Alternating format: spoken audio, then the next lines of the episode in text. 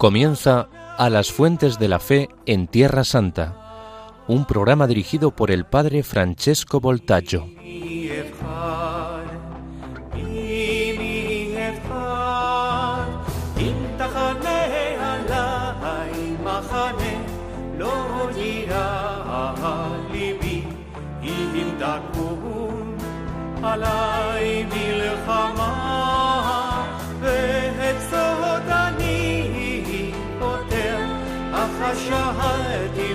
אדוני, אותה אבקש, אותה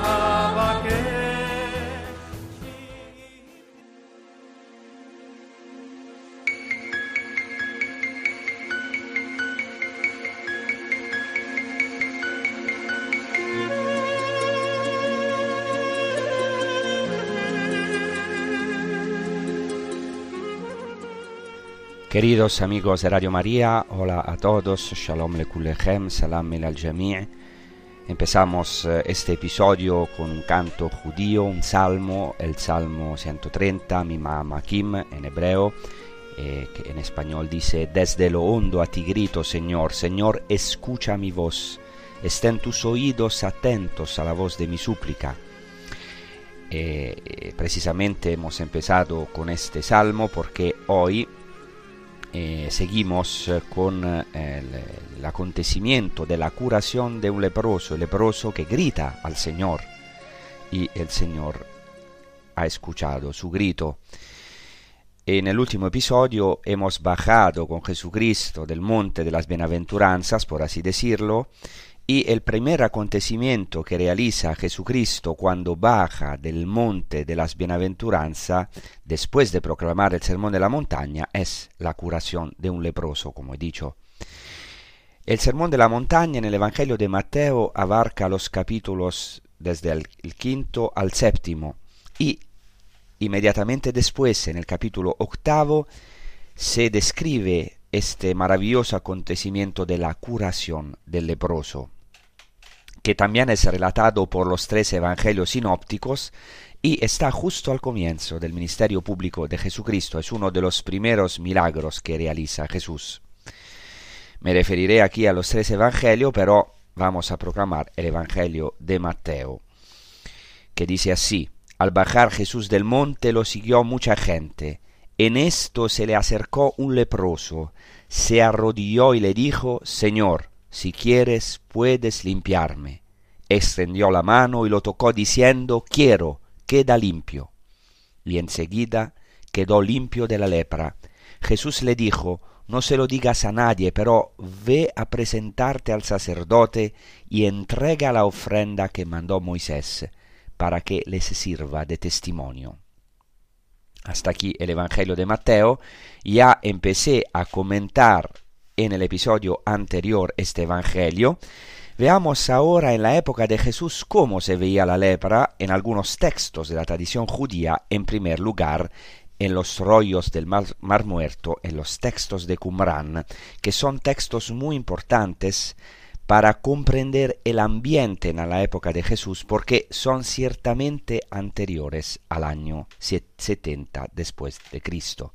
Entonces aquí tenemos en los rollos de Qumran o rollos del Mar Muerto un testimonio de primera importancia para conocer el ambiente en la época de Jesús. En la regla de la comunidad de Qumran, en uno de estos rollos, se dice que los leprosos, los ciegos, los cojos, los paralíticos, los sordos, los mudos o los, los contaminados no pueden entrar en la comunidad, ni pueden participar en la guerra santa contra los hijos de las tinieblas. Esto quiere decir que están excluidos de la comunidad. En otro texto de Qumran se dice que el leproso no puede entrar en la ciudad de Jerusalén, y esto sabemos que era así, no podía entrar en la ciudad santa, así que mientras los ciegos, los cojos, no podían entrar en el templo, aunque sí podían permanecer a las puertas del templo, es decir, en la ciudad santa de Jerusalén, los leprosos estaban excluidos, tenían que vivir al este de la ciudad y los rollos de Qumran dicen de nuevo que los leprosos eran equiparados a los cadáveres. Ya lo hemos visto en el episodio anterior. Así como los muertos eran enterrados fuera de la ciudad, y aún hoy también lo hacen los judíos, fuera del, campamento, porque así lo prescribe el Antiguo Testamento, así también los leprosos. El leprosos entonces era considerado como hombre ya muerto y debía vivir fuera del campamento. Ya esto lo dice, lo dice el Antiguo Testamento. Flavio Josefo gran historiador de la época de Jesús, dice que los leprosos vivían fuera de la ciudad, exactamente como, como hemos visto en los rollos de Qumran, pero añade como si fueran muertos. Y en otro textos, en otro texto, eh, siempre Flavio Josefo, en, en, las guerras judaicas, dice que los enfermos de gonorrea y los leprosos tenían prohibida la entrada en la ciudad santa y no solo en el templo. Luego, en la literatura rabínica hay muchos textos sobre la lepra. Basta pensar que la Mishnah, que eh, recoge muchas tradiciones rabínicas, orales, eh, la Mishnah dedica todo un tratado a la lepra. Este tratado se llama Negaim, eh, que es dedicado exclusivamente a lepra. En la literatura rabínica aparecen otros textos sobre la lepra, especialmente en el Midrash. El Midrash añade claramente varios detalles al texto bíblico, sobre todo un, comentario al texto bíblico, y dice que según la tradición judía, según el Midrash, Caín, a causa del fratricidio, o sea, el hecho de haber matado a su hermano, se volvió leproso. También la hija del faraón, era leprosa, según la tradición midrásica. Pero, y esto es muy interesante para nosotros, la hija del faraón se cura cuando toca la cesta donde estaba el niño Moisés en el Nilo, es decir, cuando salva de las aguas y toca al niño Moisés, la hija del faraón se cura. Y aquí cito un midrash, porque aquí por supuesto no puedo citar todos los textos, pero es muy interesante el Midrash al libro del Éxodo, que se llama Midrash Shemot Rabba, o sea, Gran Midrash al libro del Éxodo, y dice así, literalmente, y cito, Nuestros maestros dicen, la hija del faraón estaba leprosa y por eso bajó a bañarse, pero en cuanto tocó la cesta, se curó. Y otro un otro midrash que se llama Perché de Rabbi Eliezer, dice que cuando la hija del faraón tocó a Moisés y tomó a Moisés, fue sanada. He aquí que Jesús es este nuevo Moisés. Según la tradición midrashica, además, el faraón era leproso. Esto no se menciona en la Biblia, pero dice el midrash que el faraón se bañaba en la sangre de los niños judíos. Esto claramente no está muy lejos de nosotros. Sabemos que el poder se consolida a menudo sobre la sangre de los inocentes, también hoy, incluso de los niños. Pensad, por ejemplo, en la cantidad de abortos de hoy en día, de niños inocentes que sufren, que son aplastados por el poder del faraón.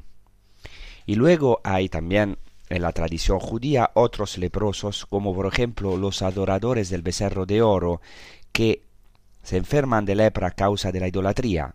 Según el Midrash, incluso las hijas de Sión enferman de lepra a causa de sus adulterios, y Goliat, antes de luchar con David, enfermó de lepra porque blasfemó contra el Dios de Israel. En resumen, la tradición judía insiste en que la lepra es una consecuencia del pecado se equipara con la muerte. Significa soledad, porque claro, los leprosos tenían que estar solos afuera de la ciudad, como hemos dicho. La tradición judía insiste también en el pecado de Miriam.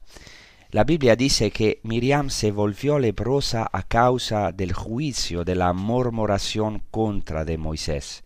Por eso la tradición judía dice que la calumnia es la causa de la lepra.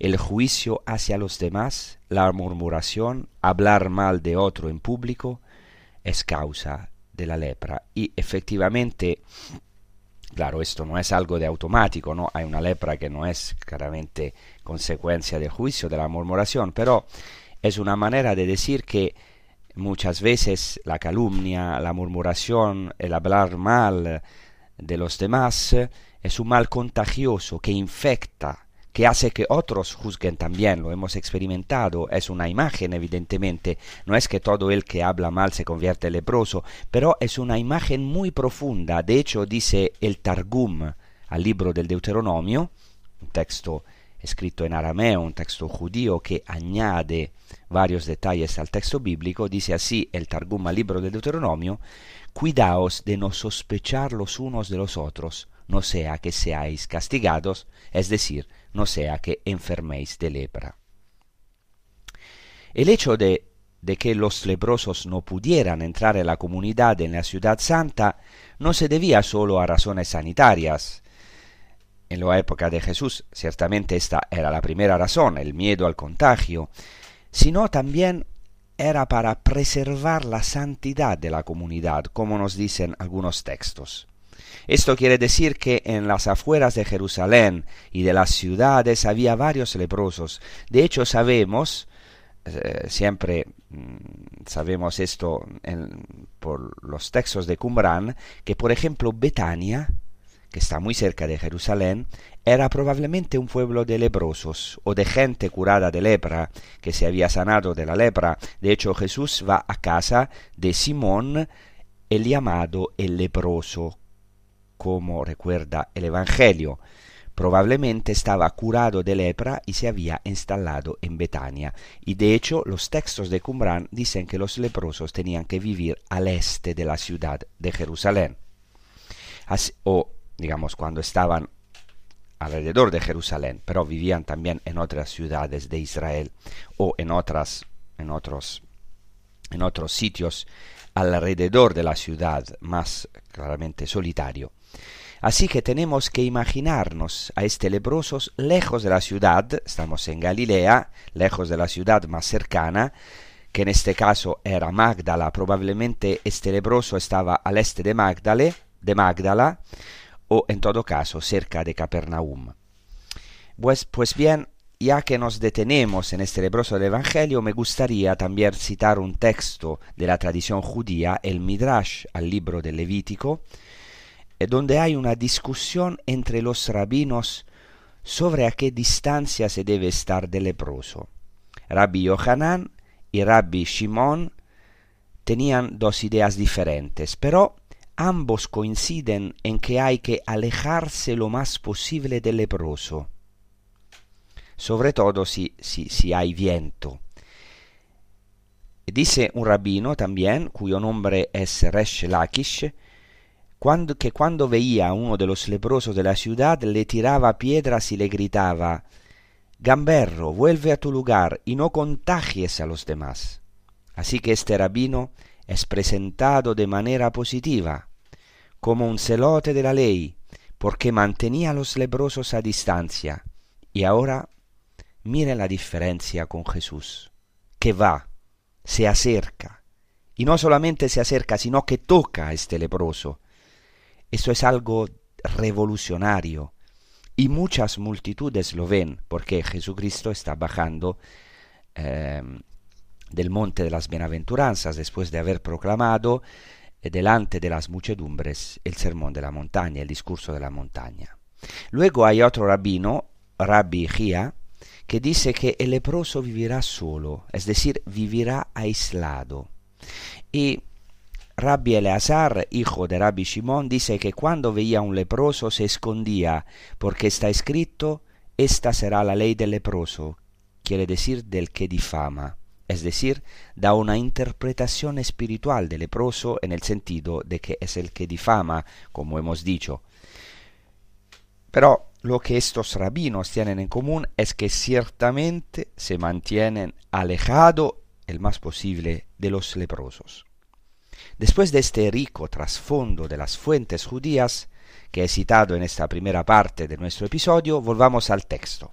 Jesucristo baja del monte, le seguían muchas multitudes, y aquí un leproso que hace este gesto de postrarse ante él y dice una frase maravillosa que nosotros también hoy estamos llamados a decir, a gritar, Señor, si quieres puedes purificarme, puedes limpiarme. No dice, Señor, si quieres puedes curarme, sino, si quieres puede purificarme. Y allí sabemos que la purificación del leproso no la curación, sino la atestación de la curación del leproso solo podía hacerla un sacerdote judío. O sea, es como si aquí este leproso también reconociera en Jesús este poder sacerdotal. Esto claramente es solo una alusión, pero es, muy interesante. El leproso dice, si quieres puedes purificarme, literalmente en griego. Y aquí el ritual es muy interesante no puedo detenerme mucho en este ritual porque es un ritual muy meticuloso que se encuentra en el libro de Levítico en el Antiguo Testamento justo después de describir todos los tipos de lepra. Eh, el Levítico capítulo 14 se describe el ritual del leproso. Quiero destacar solo una cosa de este ritual. Quiero destacar que en este ritual había una aspersión con agua y sangre. Pueden leerlo, Levítico al capítulo 14. No sé si les recuerda algo, agua y sangre, porque sabemos que del costado de Cristo fluía este manancial purificador de agua y sangre, y aquí hay algo muy profundo que retomaré más adelante. Ahora eh, vamos a meditar sobre esto con un canto que es el canto de profundis que hemos escuchado al comienzo de este episodio en hebreo y ahora lo vamos a escuchar en castellano. Este grito del leproso, del profundo, porque este salmo dice desde lo hondo, de profundis, desde lo profundo a ti grito, Señor. Señor, escucha mi voz, estén tus oídos atentos a la voz de mi súplica, y los oídos de nuestro Señor Jesucristo fueron atentos al grito de este lebroso, que al final somos todos nosotros. Entonces nosotros también queremos gritar al Señor, Señor, Señor, escucha mi voz, estén tus oídos atentos a la voz de mi súplica.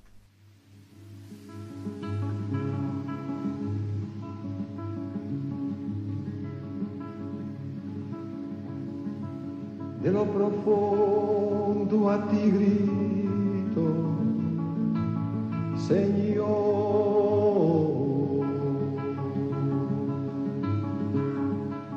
Señor, escucha mi voz.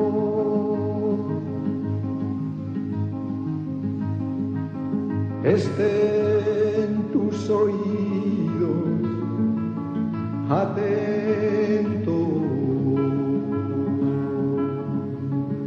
atento ¿Quién se salvará?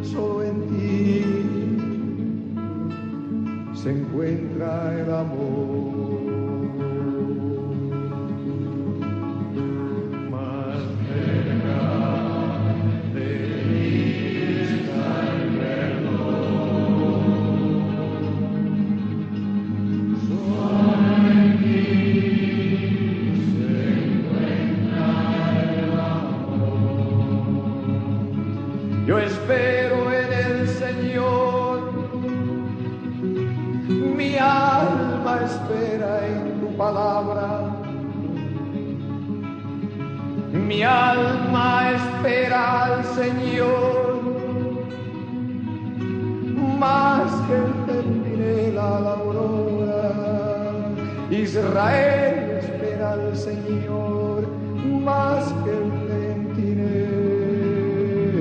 espera la aurora. Porque solo en el Señor está el amor,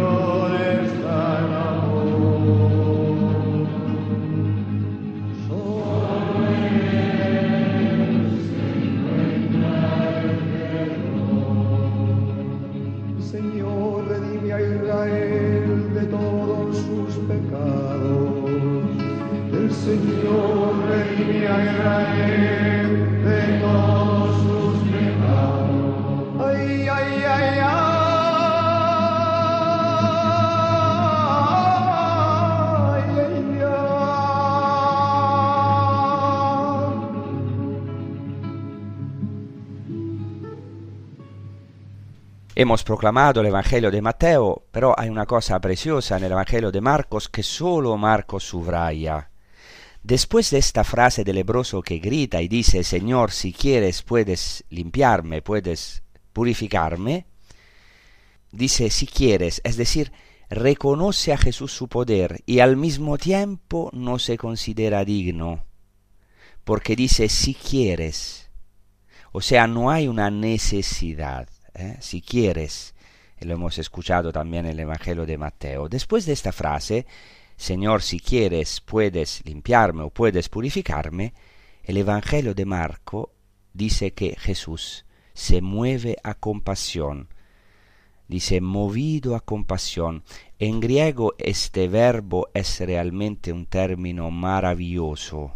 Es un poco, un poco difícil de pronunciar en griego. Es el verbo el participio splanchnisteis, que viene del verbo splanchnitzomai. Splanchnitzomai se podría traducir literalmente, eh, o sea, sintió una profunda eh, emoción en las vísceras, o sea, en este verbo, no se puede traducir este verbo en castellano o en nuestros idiomas, pero en este verbo está contenida la palabra vísceras. Eso es muy importante porque la compasión también puede ser algo externo, no necesariamente muy profundo. Incluso Jesús se conmovió, está bien la traducción porque no hay otra traducción, pero puede ser algo más exterior o una conmoción externa, pero aquí es algo muy profundo, o sea, las vísceras de Jesús son tocadas, o sea, hemos escuchado el canto de profundis, de profundis, o sea, que decía eh, eh, desde lo hondo a te grido, o sea, el leproso grita de su profundo, pero también hay una profundidad de Jesús y aún más la profundidad de Dios. Las vísceras de Jesucristo son tocadas. Se podría traducir Jesús sintió un temblor en sus entrañas. O sea, el verbo splangnizomai, eh, en el verbo splangnizomai está contenida la palabra entrañas. Obviamente, si conocemos las fuentes judías, esto es aún más interesante. Porque sabemos que en hebreo uno de los principales términos para decir misericordia en hebreo es rahamim. Rahamim quiere decir vísceras, entrañas de misericordia. O sea, para decir misericordia se utiliza el término entrañas. Rahamim viene de un término hebreo que es regem, que es el vientre, la matriz de la mujer. Aquí esto es fundamental porque Jesucristo es Dios. Jesucristo muestra las profundidades de Dios, la profundidad abismal de Dios. O sea, Jesucristo muestra estas vísceras, estas entrañas de misericordia de Dios. Él mismo es esta manifestación de los rajamim de Dios. Las vísceras de misericordia de nuestro Dios quiere decir el aspecto maternal de la misericordia. Cuidado que Dios no tiene sexo. Eh, pero hay un aspecto maternal. Una madre tiene una relación muy íntima con su hijo, podemos decir visceral. Pero hay una cosa aún más profunda, porque hemos dicho que Rahamim, entrañas, viene de la palabra hebrea Regem, que significa matriz, de la mujer, la matriz de la mujer. Es decir, la misericordia de Dios, la misericordia de Jesucristo es una regeneración. La matriz de la, de la, de la mujer, o sea, Jesucristo nos regenera. No es sólo una emoción exterior aquí, o una compasión hacia los enfermos, hacia los pobres, no, no es sólo una opción preferencial por hacia los pobres que también es importante, pero esto puede ser muy superficial, sino que es Dios mismo, sus vísceras, sus entrañas. El rostro de Cristo revela la esencia misma de Dios, estas entrañas de misericordia para el hombre leproso.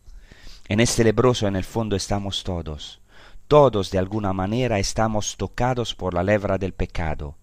Estamos de alguna manera solos, excluidos, fuera del templo, fuera de la ciudad santa.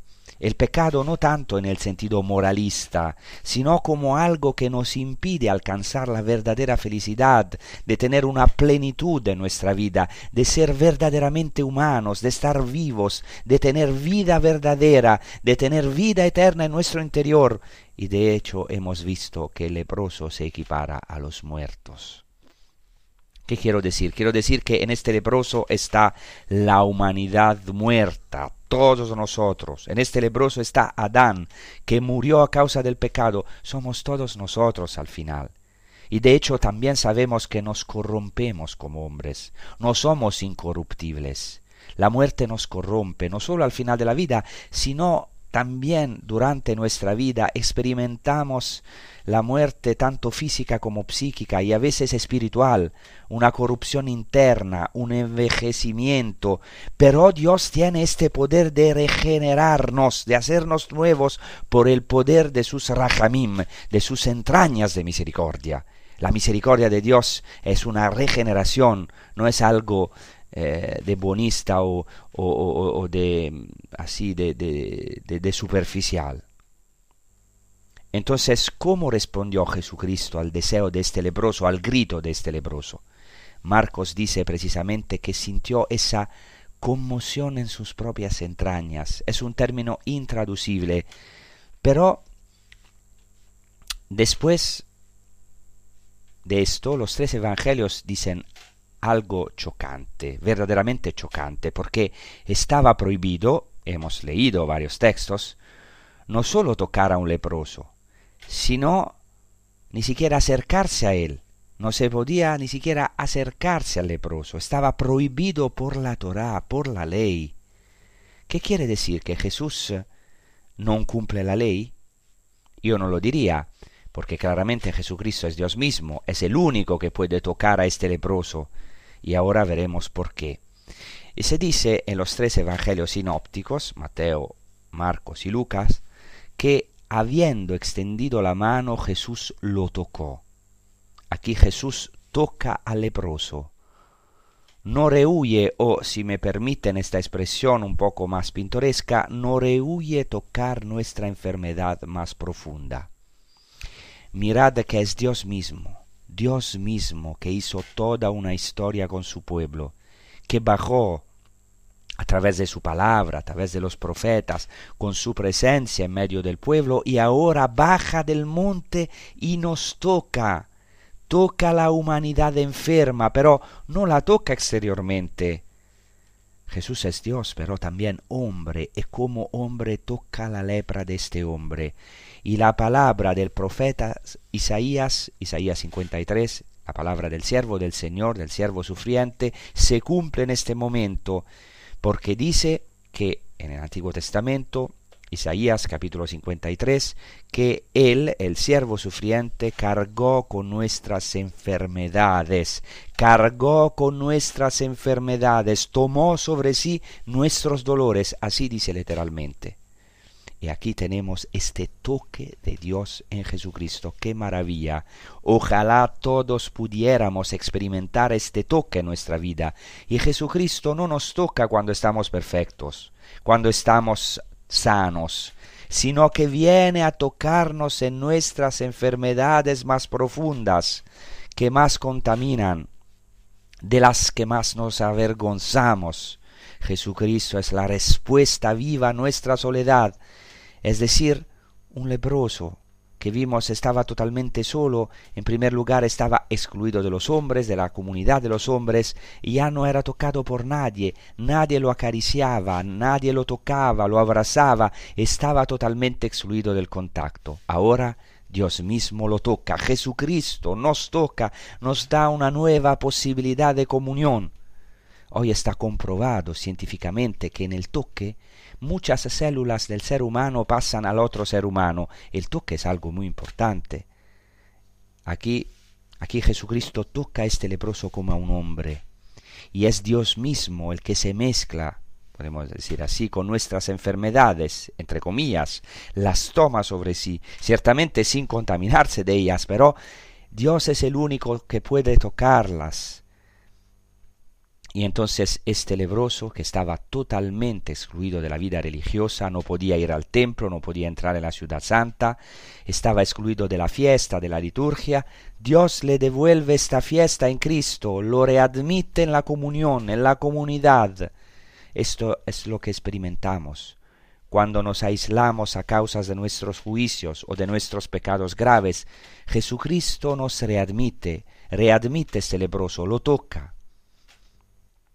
por eso ahora vamos a meditar sobre todo esto con un canto que se titula En medio de aquel gentío, que es precisamente, habla precisamente de otro evangelio, de otro episodio del evangelio, pero donde es el toque de Jesucristo, o mejor, el toque de una mujer, una mujer enferma toca a Jesucristo y, y, y se cura, y Jesucristo la cura con su poder.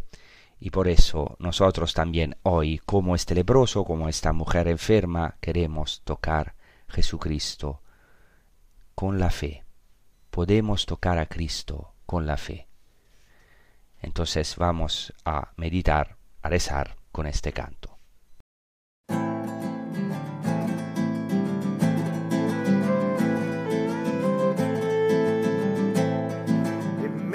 Aquel gentío, en medio de toda aquella gente, una mujer, una mujer le tocó. En medio de aquel gentío, en medio de toda aquella gente,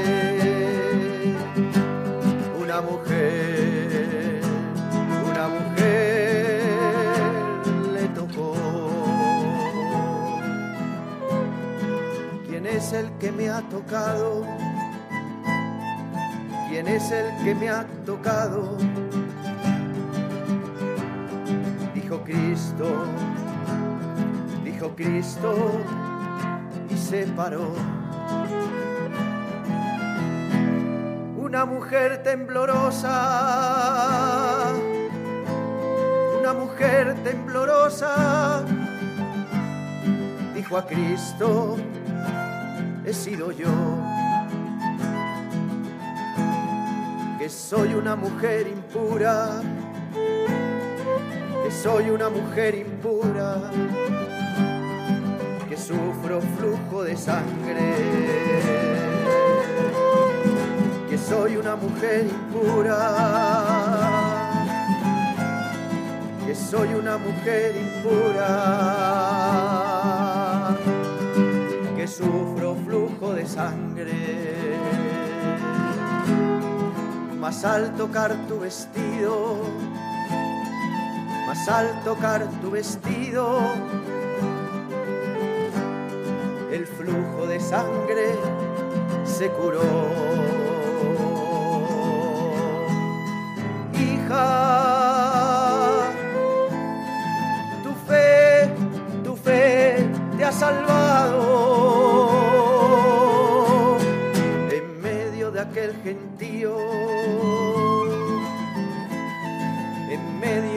Aquella gente, una mujer, una mujer.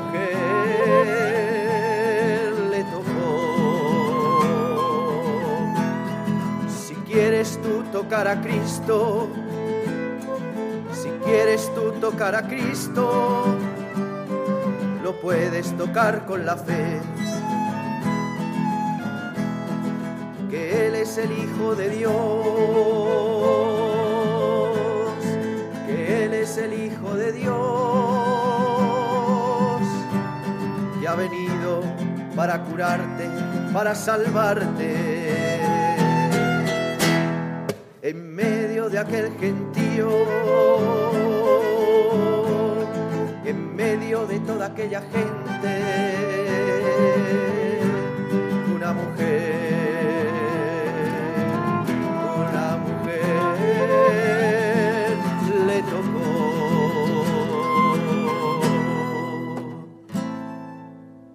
Entonces el Evangelio de Mateo dice que al instante el leproso quedó limpio de su lepra.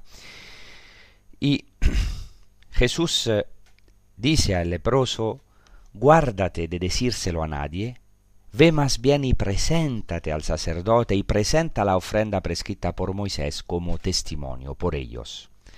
Entonces el leproso tiene que presentarse al sacerdote. Entonces quiere decir esto que puede ser readmitido en la fiesta, en la comunidad, en la liturgia, y, y tiene que realizar este ritual de que hemos hablado, del libro del Levítico, y podríamos preguntarnos por qué. ¿Por qué es necesario uh, este ritual? Eh, claro, porque esto prefigura el ritual por excelencia, que es la cruz de Cristo el verdadero sumo sacerdote. Hemos dicho que en este ritual del libro de Levítico eh, se utilizaba agua y sangre. Levítico capítulo 14.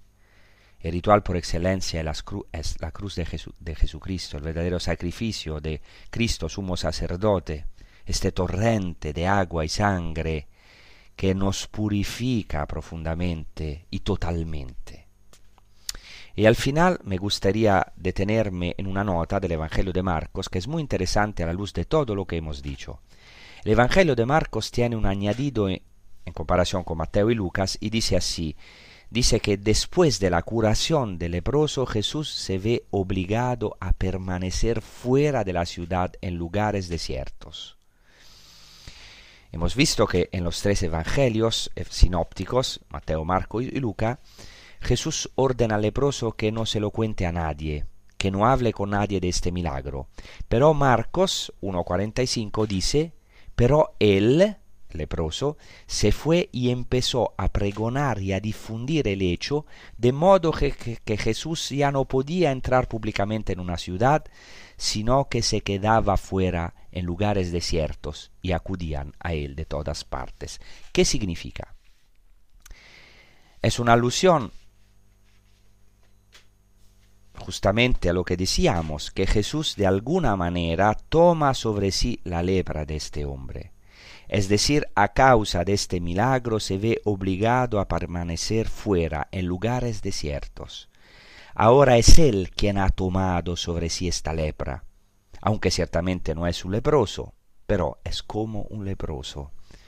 Como dice Santa Ángela de Foligno, Jesús no nos amó de broma, es decir, tomó sobre sí nuestras enfermedades. De hecho, en la tradición judía os voy a leer ahora dos textos que hablan del Mesías leproso. En el Tratado Sanedrín del Talmud de Babilonia, que es un texto que recoge todas las tradiciones rabínicas antiguas hasta los siglos IV y V, eh, dice así, y voy a traducirlo directamente del hebreo, dice así, Rabbi Yehoshua ben Levi, o sea, Rabbi Josué, hijo de Levi, se encontró una vez con Elías cerca de la tumba de Rabbi Shimon ben Yochai y le preguntó, o sea, este rabino Josué, hijo de Levi, le pregunta al profeta Elías, ¿tendré parte en el mundo futuro? Le respondió, si el Señor quiere. Entonces dijo Rabbi Yehoshua, Josué, hijo de Levi, he visto a dos personas, pero he oído la voz de un tercero. Le preguntó, ¿cuándo viene el Mesías? Le respondió, ve y pregúntalo, pregúntaselo tú mismo. ¿Y dónde está? pregunta Rabbi Josué, hijo de Levi. Le contesta el profeta Elías a las puertas de Roma. ¿Y cuál es la señal le pregunta Rabbi Josué, o más bien la señal para identificarlo. Esta es la respuesta de Elías, está sentado entre los pobres y está cargado con sus enfermedades. Todos en verdad desatan y abrochan sus vendas al mismo tiempo, pero él, el Mesías, ata y desata sus vendas una por una, pensando, si ellos me necesitan, yo no tardaré. No sé si habéis entendido, esto es mi comentario, los leprosos normalmente se desatan, o sea, se, desatan todas las vendas, se desatan todas las vendas y luego se, se, las vuelven a poner. Pero el Mesías es el único que, que se desata la, la, las vendas una a una. ¿Por qué? Porque debe estar preparado en todo momento para salvar a Israel y al mundo. Y luego continúa el Midrash, y esto es muy interesante, eh, el leproso, o sea, el, el, texto presenta el Mesías como leproso en los suburbios, a las puertas de la ciudad más importante de la época, o sea, Roma el centro del mundo a la época de Jesús. El Mesías está entonces leproso con los leprosos, sufriendo, y está esperando para salvar a Israel y al mundo en el lugar más impensable.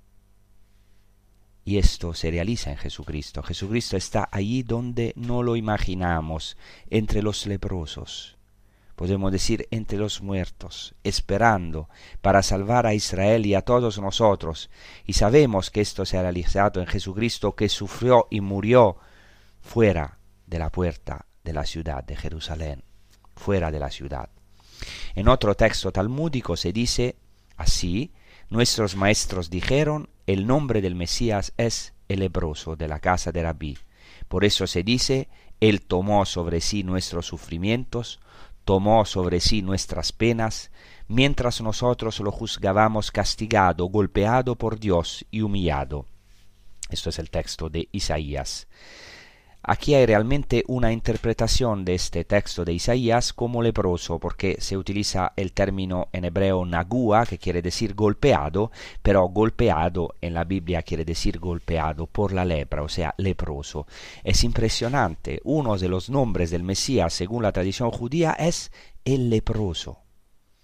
Y espero que esto sea de esperanza para todos nosotros sea cual sea nuestra enfermedades. Nosotros también tenemos enfermedades, incluso si estamos en este nivel de lepra espiritual. O sea, sentimos que perdemos la vida, que nos corrompemos, nos encontramos solos, excluidos de la comunidad. Es una experiencia dolorosa que en cierta medida todos tenemos. El Mesías no viene a salvarnos desde arriba, sino que Él mismo por así decirlo, se hace leproso. Y este pensamiento, fijaos, ya está en la tradición judía.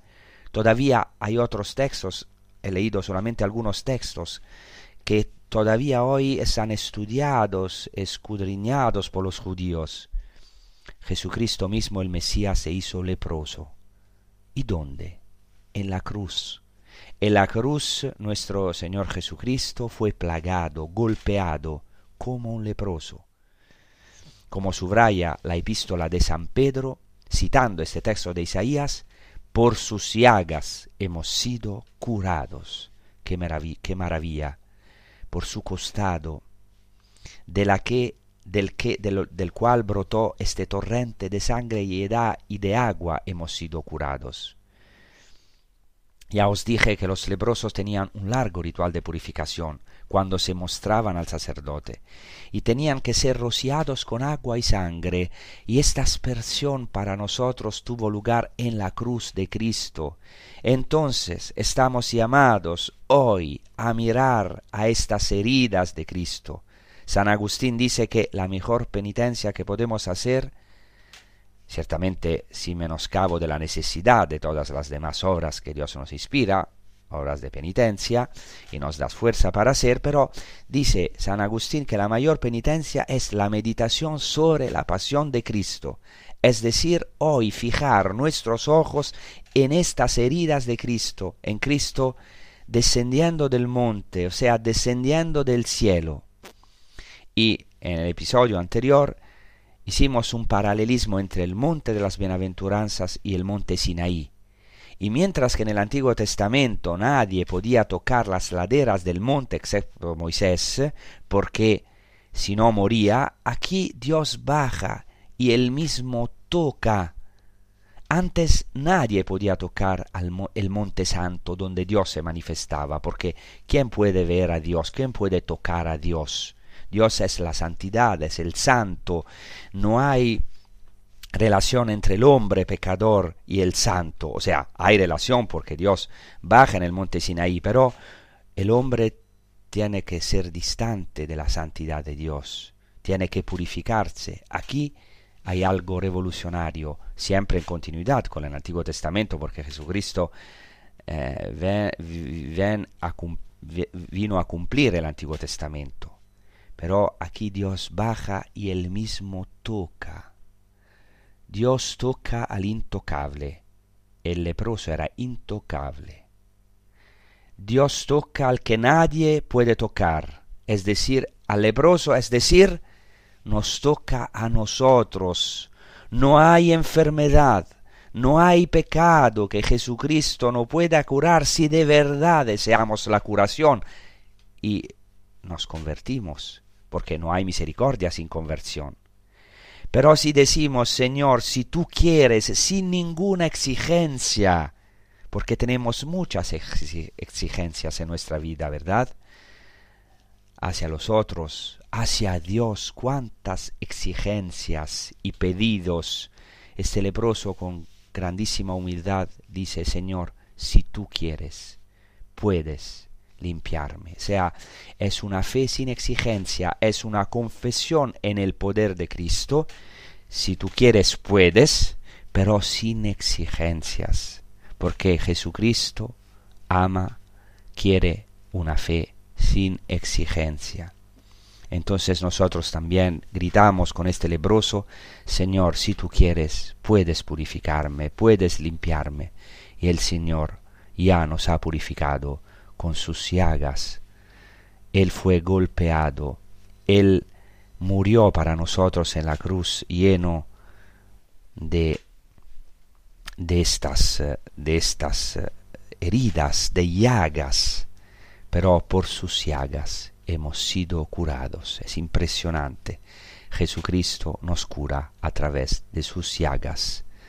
Esta es la única cosa que puede, solo Dios puede hacer esto curarnos a través de las llagas, porque nosotros estamos llamados no a ser perfectos, a ser sin heridas, sino a ser transfigurados. El cuerpo de Cristo es transfigurado.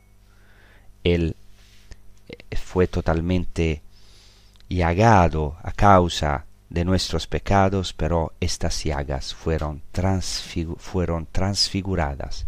Y esto es también la buena noticia para todos nosotros. Nosotros también en nuestra vida nos llevamos muchas heridas, pero en estas heridas como el leproso podemos de verdad tocar a Jesucristo en la fe, Él mismo nos toca, porque no tiene asco hacia a nuestras llagas, sino que nos toca y así nos purifica con su inmenso amor, con, con su misericordia.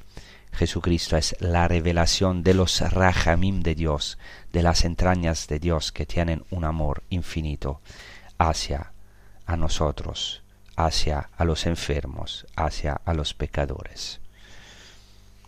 Muchas gracias, os deseo una buena prosecución con los programas de Radio María.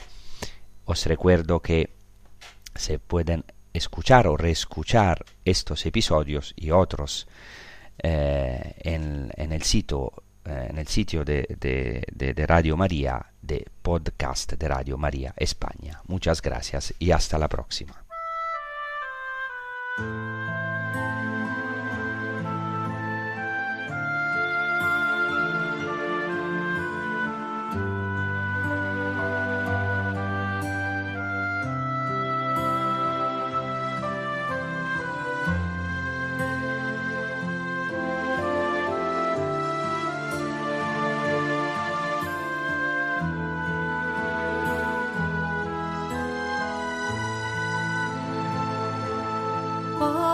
Llagas fuimos curados en tu cruz, fuimos salvados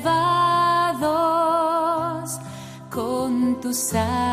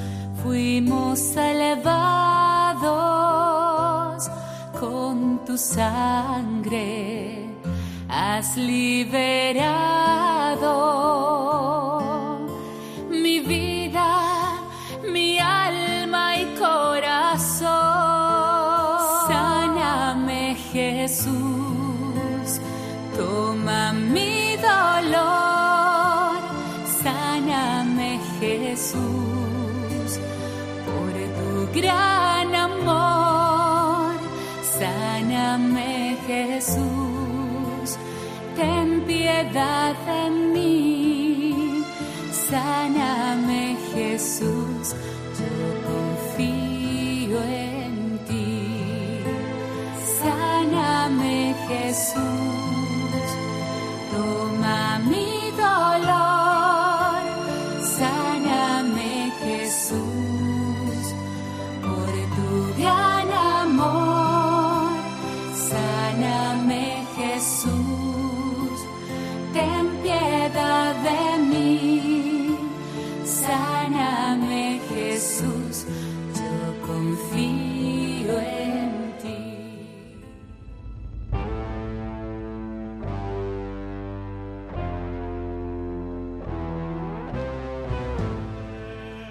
Y así concluye A las fuentes de la fe en Tierra Santa, con el padre Francesco Voltaggio.